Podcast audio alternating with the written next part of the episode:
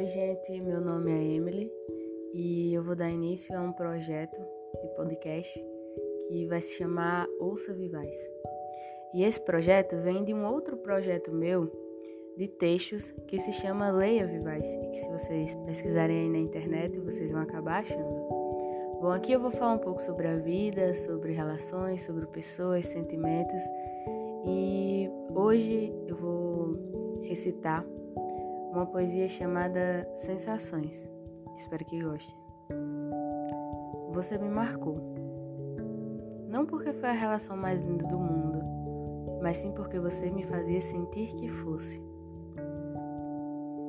Foi na despedida demorada, no carinho ao acordar, nas brigas por ciúme e pela série que veríamos. Momento em que nossos olhos se cruzavam, derramando amor depois de um sexo intenso que receio não ter com mais ninguém.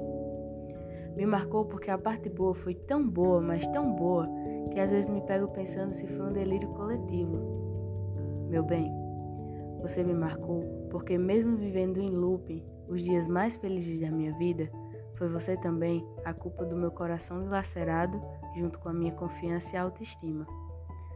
Por mostrar que, por mais que possamos tentar, Máscaras não são eternas e a verdade sempre volta como o TBT de todas as quintas.